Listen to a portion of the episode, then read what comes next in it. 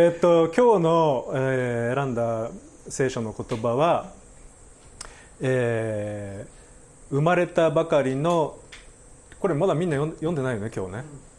ね。じゃちょっとみんなと一緒に読みましょうか。ね。3はい。生まれたばかりの血のみのように純粋な霊の父を慕い求めなさい。それによって成長し救いを得るためですはいありがとうございます、えー昔の聖書だとねちょっと一つ前の聖書だと霊の父のところは御言葉の父と書いてありましたね。まあ生まれたばかりの血のみ子のように純粋なこの霊の父御言葉の父を慕い求めなさい。それによって成長し救いを得るためです。で今日はこの御言葉を選んだんですけどもあの今日のこの言葉によると聖書の言葉を飲み続けると救いを得ることができると書いてあります、えー、単に心が養われていいなっていうだけじゃなくて救いに至ると教えてるんですね。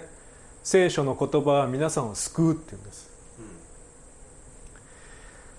であのちょっとねあの10年ぐらい前に聞いた令和を、まあ、僕なりに思い出してちょっとね書き直したんですけども、えー、この御言葉にね関係のあるちょっと令和をしたいと思いますけどもあのこの季節ですね、えー、あめぐみさん久しぶり。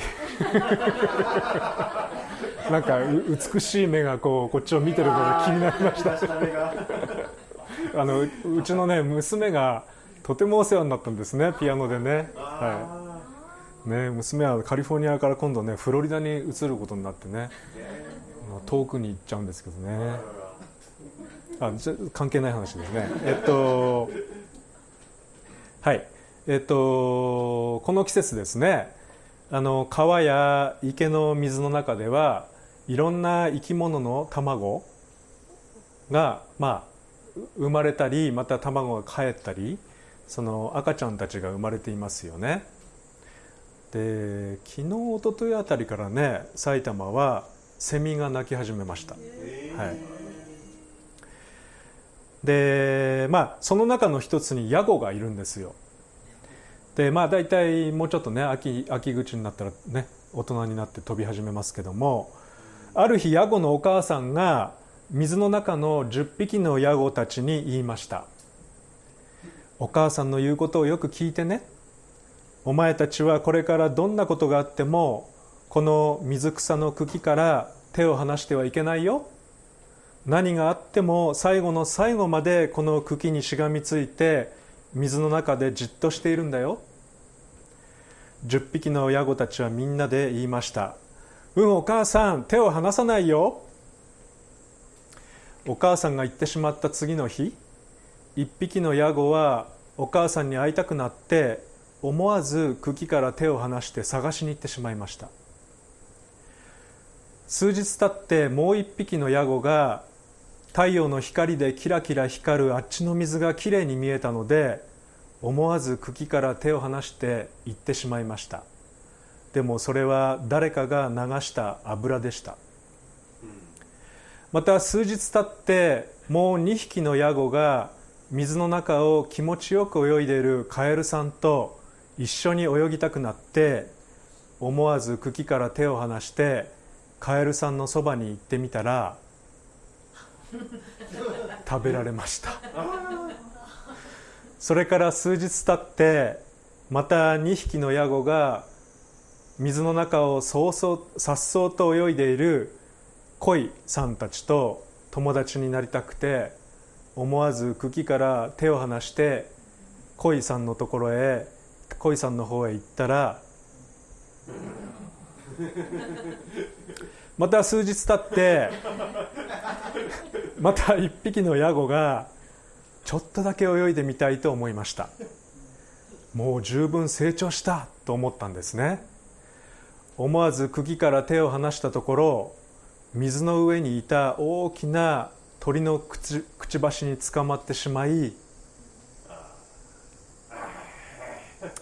数日後今度は台風が来て激しい流れになって茎が折れそうになったのであっちの茎の方が大丈夫そうだと思って2匹のヤゴが思わず茎から手を離したら大水に流されてしまいました。茎に残った最後の1匹のヤゴはお母さんの言葉を忘れないで水の中で必死に水草の茎にしがみついていました。お母さんに会いたくなってもきれいな場所を見てもカエルさんやコイさんと一緒に泳ぎたくなっても台風の水が来てもそのヤゴは茎だけをしっかり握っていました。やがてこの一匹のヤゴは茎を握ったまま長い長い眠りに入りました。すやすやすやすや眠り続けました。どれだけ時間が経ったのでしょう。なんか体がポカポカしています。ずっと寝ていたので体を思いっきり伸ばしてみました。背中に大きな羽が4枚もついていました。パタパタパタパタ羽を動かすととても気持ちがいいんです。よく見ると自分がしがみついていた水草の茎はもう水の中ではなく水の外に伸びて自分も水の外にいました。羽をパタパタさせていると体がふわっと浮きました。涼しい風に乗ってどんどんどんどん体が空の上に登っていきました。空の上から見るとさっきまでいた小川のなんと小さいこと。トンボになったヤゴは広い広い美しい新しい世界を見て大きな目がもっともっと大きくなりました。ヤゴは喜びから叫んで言いました。お母さんお母さんの言った通り僕は茎から手を離さなかったよ。そしたら素晴らしい世界に自由に飛び出すことができたよ。お母さんありがとう。さて皆さんはどのヤゴですか？綺麗だなぁと心惹かれて手を離してしまう人でしょうか？カエルさんや恋さんと友達になりたくて手を離してしまうヤゴでしょうか？自分はもう大丈夫と成長したと自信いっぱいになって手を離してしまう人でしょうか。この水草では心もとないあっちの方がいいと思って不安になり手を離してしまう人でしょうか。それとも何があってもお母さんを信じて手を離さない人でしょうか。ね。全部経験してきましたっていう人いるかもしれないね。ところでこのストーリーの主人公は誰でしょう？誰だと思いますか？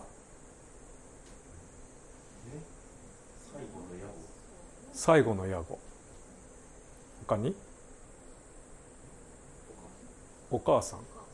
他に？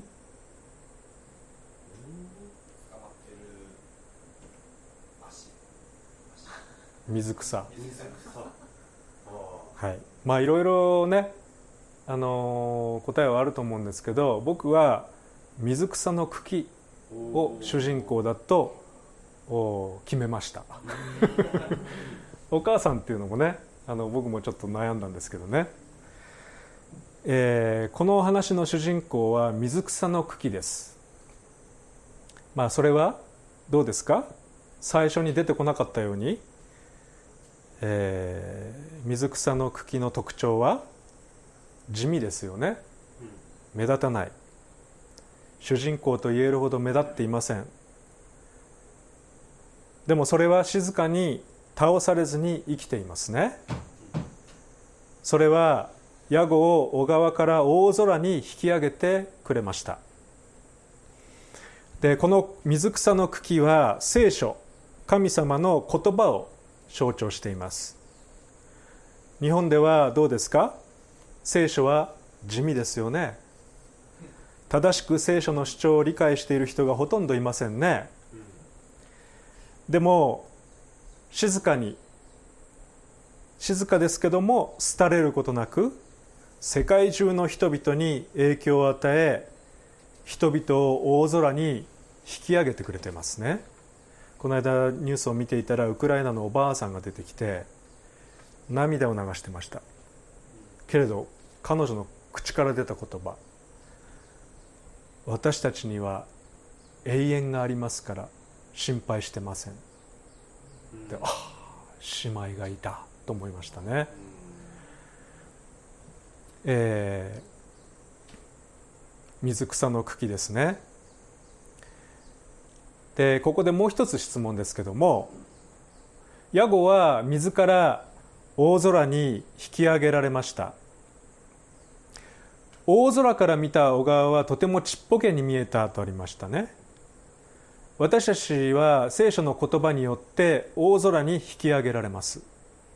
大空とは何を象徴していると思いますか？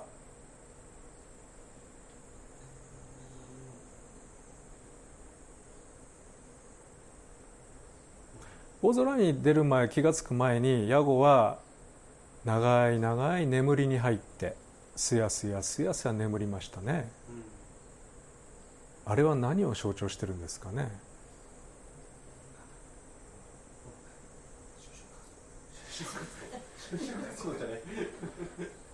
ね私たちもしばらくすると、えー、眠りに入りますよね、うん、でもね気が付いてねポカポカしてね。で気が付いたら下見たらねわ前にいた場所あんなちっぽけ。ここですよ。ね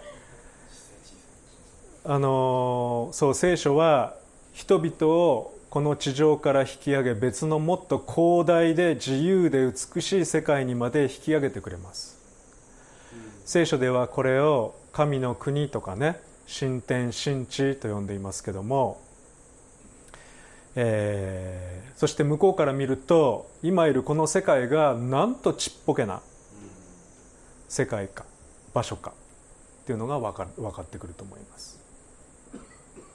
まあ今日はこの神の国についてね詳しくは話しませんけども聖書の言葉は私たちをこの救うんですよ。生まれたばかりの血のみ子のように純粋な霊の父御言葉の父を慕い求めなさいそれによって成長し救いを得るためです聖書の言葉を素直に受け入れ続けると成長できるだけでなく救いをいただけます。聖書はこのことをいろいろな箇所でこれでもかこれでもかと教えています。例えばえー、H 君いいですか？の、はい、これですね。じゃあこれみんなね眠そうになってきたので読んでみましょうか。3はい。ですから私のこれらの言葉を聞いてそれを行う者は皆岩の賢い人に例えることができます。雨が降って洪水が押し寄せ風が吹いてその家を襲っても家は倒れませんでした。岩の上に土台が据えられていたからです。はい。ねこうある通りですね。これイエス様が言ってるんですね。私のこれらの言葉を聞いてそれを行う者は皆岩の上に自分の家を建てた賢い人に例えることができると、ね、家は倒れません。岩の上に土台が据えられていたからです。私たちの人生をカエルにかけますか？恋にかけますか？ね皆さんは自分の人生をどこにかけますか？また次の言葉ははい。じゃあこれもみんなで一緒に。3はい。信仰の創始者であり反省者であるイエスから目を離さないでいなさいはい。あのヨハネの福音書の別の箇所を見るとあのこう書いてありますね。言葉は何ですか？人ば人となってね。この地に住まわれたとありますね。それがイエス・キリストですね。ですから私たちが聖書の言葉にこうしがみつくつながっているというのはイエス様につながっているというのと同じですね。このイエスから目を離さないでいなさい。ねあのいろんなヤゴさんヤゴの子供たちがあのの特徴は目が目を離しちゃったんですね。あっちこっちってね。私たちもありますよね。でもう一つはこの言葉がありますね。これも有名な言葉ですね。じゃあ一緒に。3はい。私はブドウの木あなた方はです人は私にとどまり私もその人にとどまっているならその人は多くの実を結びます。私を離れればあなた方は何もすることができないのですこれもイエス様がおっしゃった言葉ですけどもすごく大切なのはあなた方は何もすることができないっていうんですよ。私を離れてはあなた方は何もすることができない。何の収穫もないっていうんです。人生。イエス様とつながっていないとどんなに一生懸命生きたって言ってもね何にもないって言うんです。すごく厳しい言葉ですよ。けども言い換えるならば本当に実りあるこの人生。この世だけじゃないですよ。自分自身が永遠に生き残るっていうね。それもそれもそれが何より大事大事ですね。イエス様にとどまる。そのことのね大切さを教えてくれてると思いますね聖書の言葉を素直に受け入れ続けるというのはイエスにとどまり続けることと同義語です、えー、皆さんも神の言葉聖書イエス様にしっかりととどまり続けて次の世界にまで連れてってもらってください。ところでどうして聖書は皆さんを次の世界神の国にまで連れてってくれるんでしょうね。どうですか？ご自分を見て。僕よく思いますよ。こんな罪深くて汚らわしくて、えー、ダメ人間なのに間違いだらけなのにどうして俺は清い神様の国に入れるのかな？そうするとね感謝ってなるんですよ。どうですか？皆さんねご自分をよく詳しく見たら到底ね神の国に入れるようなものではないじゃないですか。けれども今日の言葉にあるように私たち聖書につながっていると救いを得るんですよ。不思議ですね。すごく不思議です。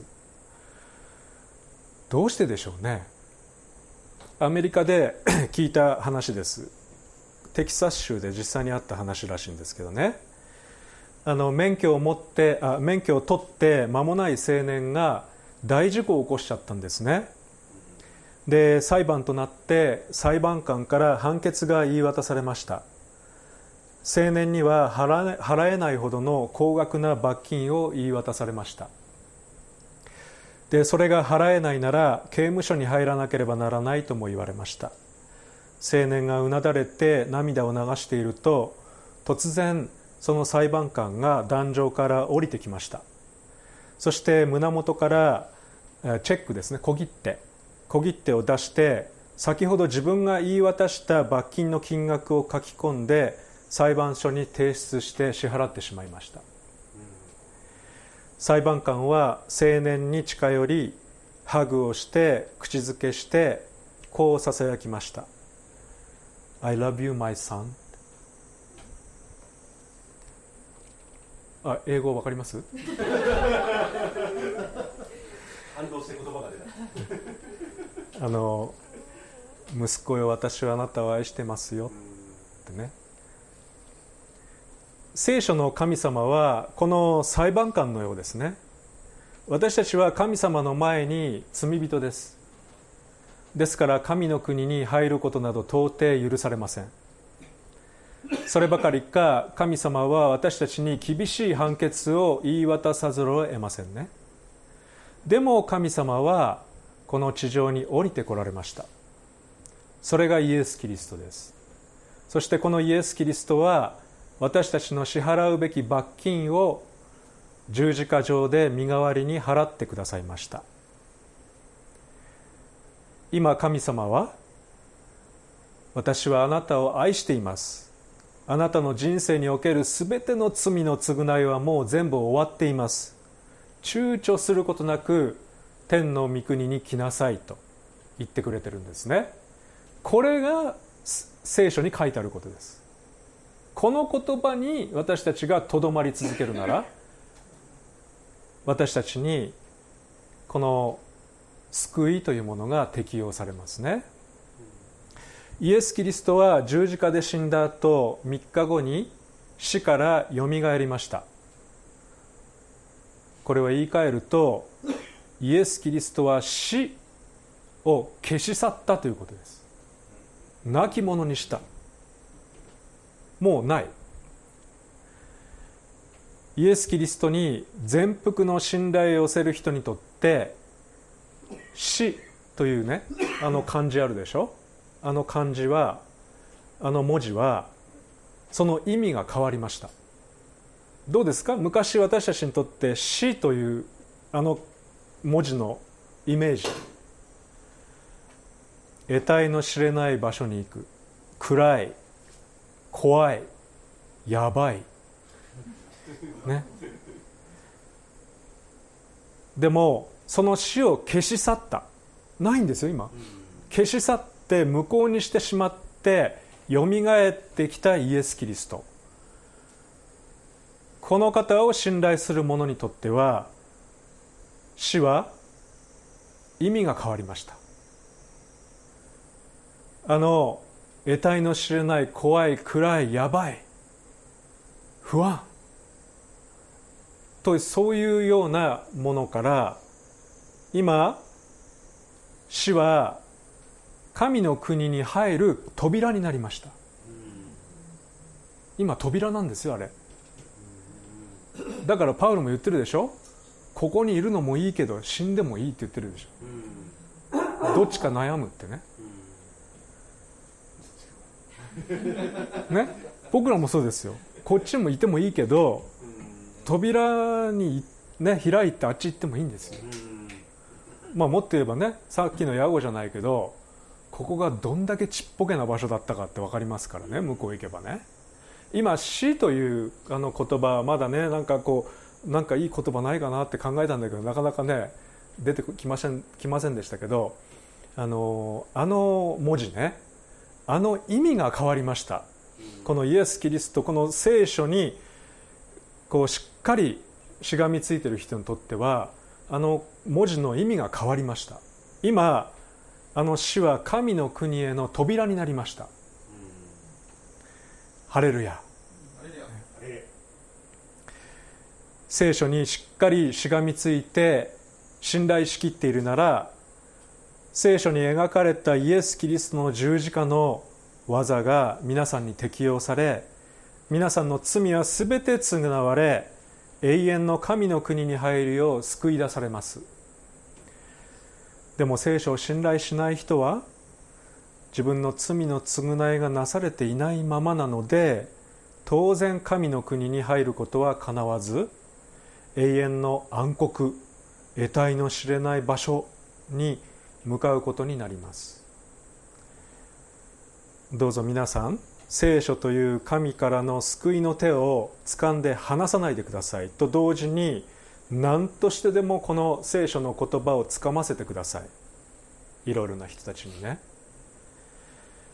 聖書を信頼すると救い出されます。ここに聖書の力があります、えー、最後私事ですけども3週間前3週間になるかな？3週間前に LINE で88歳の l i n あの父なんですけどね仙台に住む父から LINE でえー、LINE が来ました。でこう書いてあったんですね。お前に教えてもらったイエス様を受け入れるお祈りを奥さんと一緒にしました。これから私は私たちは、え、クリスチャンとして生きていくのでよろしくお願いします。というあの LINE が来たんです。短い。奥さんというのはねあのうちは離婚していましてね父は再婚なんですね。でその安代さんという奥さんがいるんですよ。両方とも80代で。でもう2人ともヨタヨタなんです。歩けないんです。まあ歩けないというか歩くのも大変でね。で字を読むのも大変なんです。だからあの Kindle っていうねあのちょっと字を大きくして読めるそれを父に渡して聖書全部入れてね渡しておいたんですけどあのクリスチャンになるにはどうしたらいいんだっていうことをだいぶ前に聞かれてたんであのこういうお祈りをしたらいいよって送っておいたんですよ LINE で。全部 LINE ですね。でどういうお祈りかっていうと「神様私は罪人です」神様の前に立てるものではありません。神様の天国に入れるものではありません。でもイエス・キリストが私のすべての罪のために十字架で身代わりになって死んでくださったこと。そして3日後によみがえって私の死を天国に入る扉に変えてくださったことを感謝しますってそういう祈りの言葉を書いておいたんです。3ヶ月ぐらい前。そしたら3週間ぐらい前に父からそのそういうね LINE が届いてねあのこうあのお祈りをね安代さんと一緒にしました。僕は父だけしか想定してなかったんだけどその奥さんと一緒に88歳の人が2人でしたそうなんですよ。で僕がそれを読んだ時「は？は?」って「え何何これ?」って「え救われたの?」って「え神様これ信じていいんですか?」ってねすごくねなんかなんかこうあの信じられないようなねあのでもね父がその後ねあの実はここ2年ぐらいかけてねあの聖書を読破しました。はあでも何が書いてあったか覚えてませんって。だから教えてくださいって。あの父はですねお前なんかに人生教えられたくないとかね。僕がクリスチャンになった時はお前は気が狂ったんじゃないかとかね。そういうことを言う人だったんですよ。そして死んだら終わりなんだ。死んだら無なんだって言ってた人なんですよ。その人がね突然ですよね。だからね本当まあ正直僕はもう諦めてました。ダメだこの親父は。もう主よ主よ祈る気力もない。もう無理。と思ってた時にそれが来たんです。うわだからね僕の中では僕が祈ったから救われたとかね全然思えない。神様俺は諦めてました。もう放り投げてました。捨ててました。けどあなたがやりました。ハレルヤってねそれしか言えなかったんですね。今はあの教会に行くこともちょっと難しいんでね2週間に1回のペースで LINE で短い御言葉を送ってちょっと解説つけてあの一緒にねこうバイブルスタディまでいかないんだけど始まりましたね。そしたらね楽しみにしてますってね。なんかね異様に素直になってどうしたんだろうって、ね、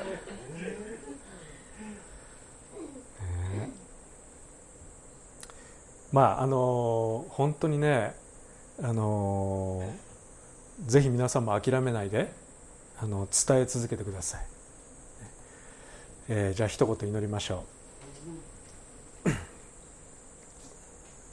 天のお父さん今日の御言葉を通してあなたの心はただ一点私たちを永遠の中に神の国に引き上げること。ただそれだけにフォーカスされていることを改めて知りました。あなたの真剣な愛にただ神戸を垂れます、えー、私たちの心をあちこちに向けようとする力がこの世では働きますけどもどうぞまず私たちがしっかりと御言葉だけあなただけ、にこの目を留めて歩むことができるように支えてください。また同時に誰が何と言おうとこのあなたのことを伝え続けることができるように助けてください。感謝してイエス・キリストのお名前でお祈りします。アーメン。はい。小淵沢オリーブ教会には聖書の言葉を多くの人に届けるためのさまざまなビジョンがあります。あなたもこの働きに参加してみませんか？献金はこちらのアドレスにて受け付けています。インターネット送金サービスまたは口座振込に対応しています。